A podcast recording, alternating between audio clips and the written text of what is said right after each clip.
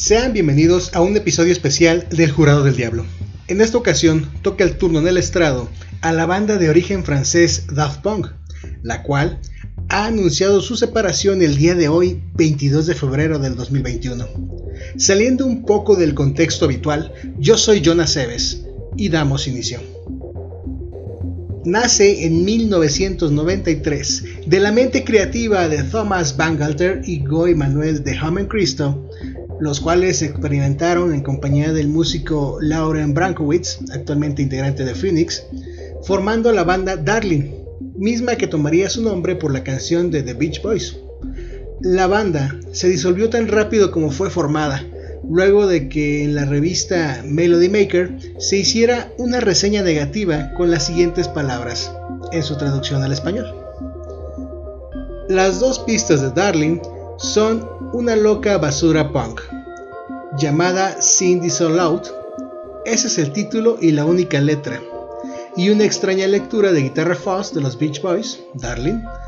La banda sonora de Calm es el tipo de instrumental palpitante que la BBC utiliza como música de fondo para la cobertura deportiva.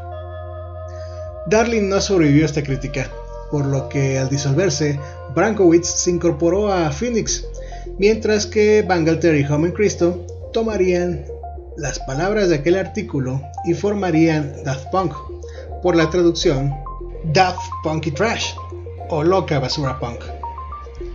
Fue así que en 1993 presentaron su demo llamado New Wave, conocida en su versión final como Alive, a Stuart Macmillan, cofundador del sello discográfico Summer Records Quality Recordings, el cual fue publicado en 1994, introduciendo el sencillo en su primer álbum Homework.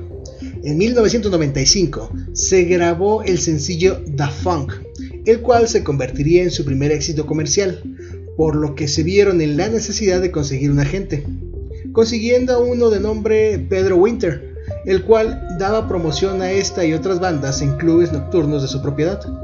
Con ello, también recibieron propuestas de varias disqueras, pero optaron finalmente por elegir a Virgin Records.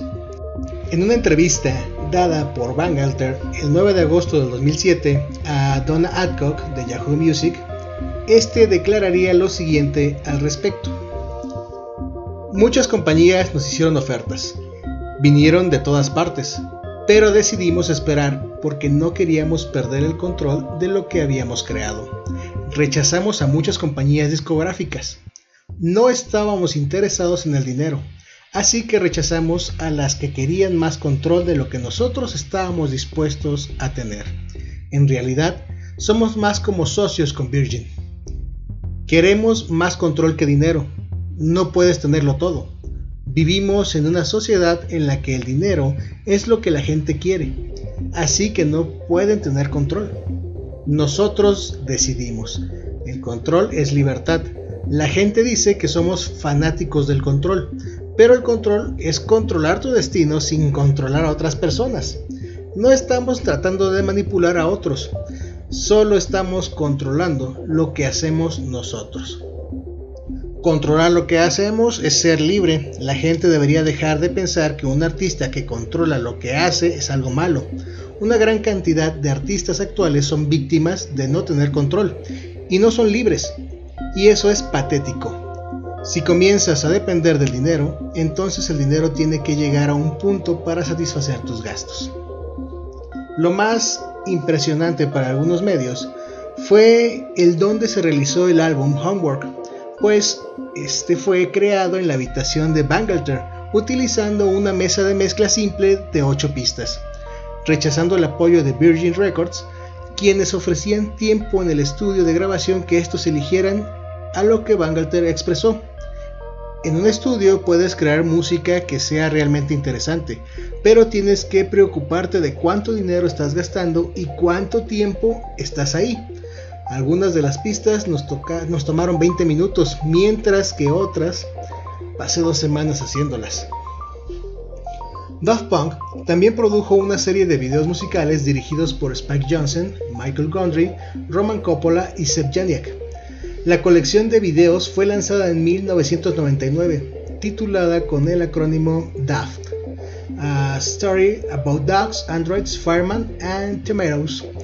Estas palabras reciben significado al dúo musical por su primera canción The Funk, perteneciente al álbum Homework, donde aparece un perro antropomorfo como protagonista en el video. Luego Androids, por la aparición de robots bailando en el video Around the World, Fireman, bomberos en español, que aparecen en el video de Burning, y Tomatoes por el video Revolution 909. Para 1999 comienza la producción de Discovery, álbum que vería la luz en marzo de 2001, el cual tendría un estilo distinto a Homework, debido a que la incursión del dúo en el género synth-pop una mezcla entre el pop y la música electrónica originada en los 70s. Además incorporaron el autotune para todas las voces. De este álbum surgen éxitos que alcanzaron altos puestos en las listas de popularidad, tales como el single One More Time, Digital Love, Harder, Better, Faster, Stronger y Face to Face, convirtiéndose en los temas más sonados a inicios del 2000 en clubs de todo el mundo. También en 2001, la banda lanza Alive 1997, el video de su concierto en Birmingham con duración de 45 minutos. El 1 de diciembre de 2003, Toy Animations lanza Interstellar 5555, la cual es la realización visual del álbum Discovery, cuyos protagonistas son un grupo compuesto por el guitarrista Arpegis, el baterista Baril, el tecladista Octave, la bajista Stella y Ship, un mercenario espacial. Si me lo preguntan, una joya resultante de la mezcla entre la música y el anime. Esta película fue presentada durante el 56 Festival de Cannes.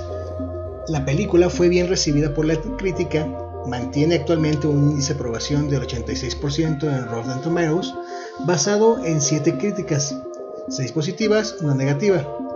La BBC dio a la película 4 estrellas de 5, diciendo que la película es una delicia visual y auditiva de proporciones intergalácticas.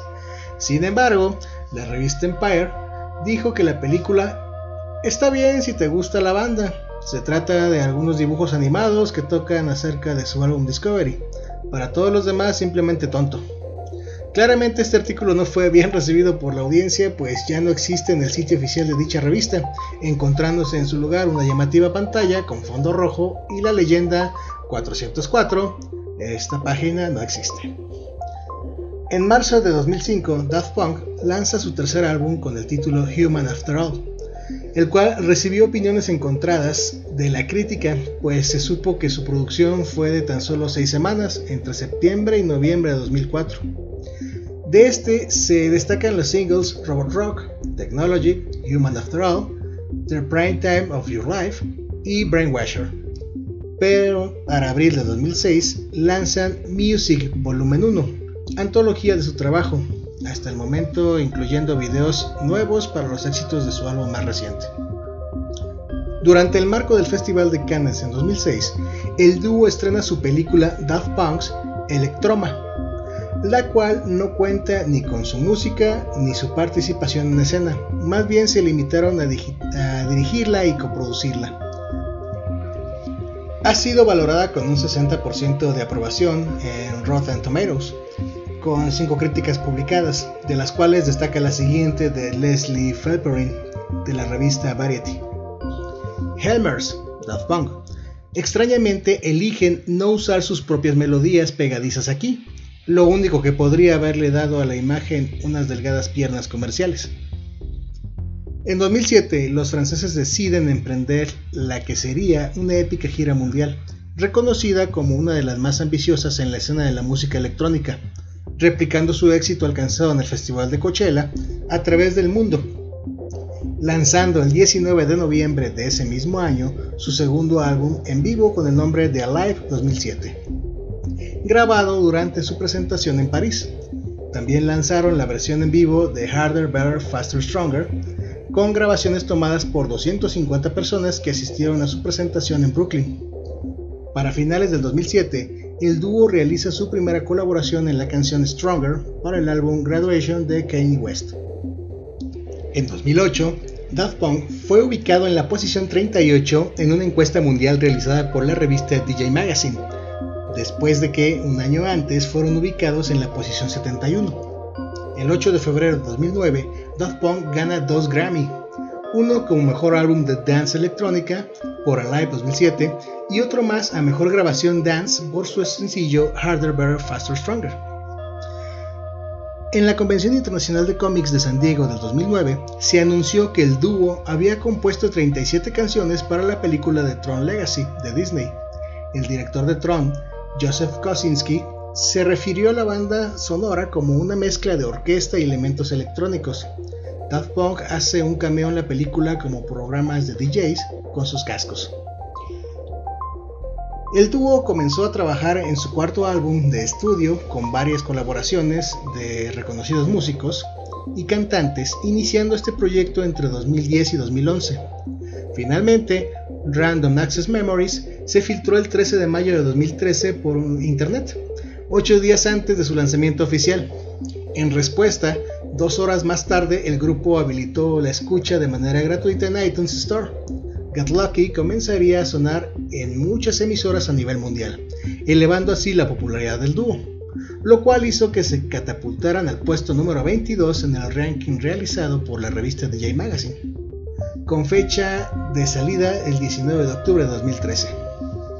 Get Lucky fue nominada como mejor grabación del año y resultó como ganadora de los premios Grammy en 2014 Además, en dicho evento, Daft Punk interpretó ese tema junto con el cantante de talla internacional Stevie Wonder, así como con Pharrell Williams, Neil Rogers, Nathan East y Omar Hakim, en un arreglo específico solo para la gala. En esta misma ceremonia, Daft Punk se hicieron acreedores a otros cuatro premios más: Álbum del Año, Mejor Álbum de Danza Electrónica, Mejor Ingeniería de Álbum No Clásica y Mejor Interpretación Pop de Dúo o Grupo sumando así un total de 6 Grammys a su trayectoria. En septiembre de 2016, The Weeknd lanzó su exitosa colaboración titulada Starboy junto a Daft Punk. La canción alcanzó el número uno en la lista estadounidense Billboard Hot. El 17 de noviembre de ese mismo año, The Weeknd sacó otra colaboración con el dúo, titulada I Feel It Coming, ambas pertenecientes al álbum Starboy. Y finalmente, el 22 de febrero de 2021, Daft Punk anuncian su separación con un video subido en todas sus redes sociales titulado Epilogue o Epílogo, en donde se muestran ambos caminando por un desierto, en el video el cual pertenece a un fragmento del largometraje Daft Punk's Electroma, dirigido por la misma banda. Thomas Bangalter se detiene, se retira su chaqueta de cuero y le da la espalda a Homen Cristo, mostrando lo que parece ser un botón de autodestrucción el cual su compañero activa y después de una cuenta regresiva, este explota, haciendo referencia al fin del dúo. Minutos después, esta información fue confirmada por su publicista Catherine Fraser, la cual no brindó mayores detalles del por qué la separación. Comencemos pues por lo visto en el video y para ello debemos dejar claro lo que es un epílogo, que según la Real Academia de la Lengua se define como última parte de una obra, en la que se refieren hechos posteriores a los recogidos en ella o reflexiones relacionadas con su tema central. Ahora bien, en un pequeño y acertado análisis realizado por la página de Facebook Ravers Family, podemos leer lo siguiente. 1. Daft Punk ya no tenía un rumbo. En el video se observa cómo ambos caminan, pero ¿hacia dónde? No tienen un lugar específico, al menos no ambos. Thomas es el único que se destruye, pero no se destruye solo, lo destruye Guy.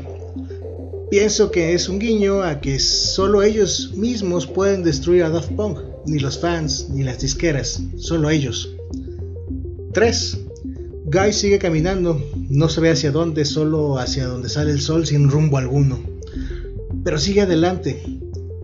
Pienso que esto es porque él seguirá, no como el robot, pero sí produciendo, atendiendo su disquera y ayudando a otros artistas, mientras que Thomas se destruyó dando a entender que pone fin a su actividad en el mundo de la música. Vale en este punto citar Bangalter, quien en aquella lejana entrevista del 2007 a Donna Adcock de Yahoo Music dice lo siguiente. No sé si haremos esto para siempre. Solo nos gusta hacerlo ahora. Solo queremos ser felices, pero no puedes sentarte frente a tu televisión todo el día solo porque te hace feliz. Realmente depende de nosotros. Podemos tomarnos nuestro tiempo.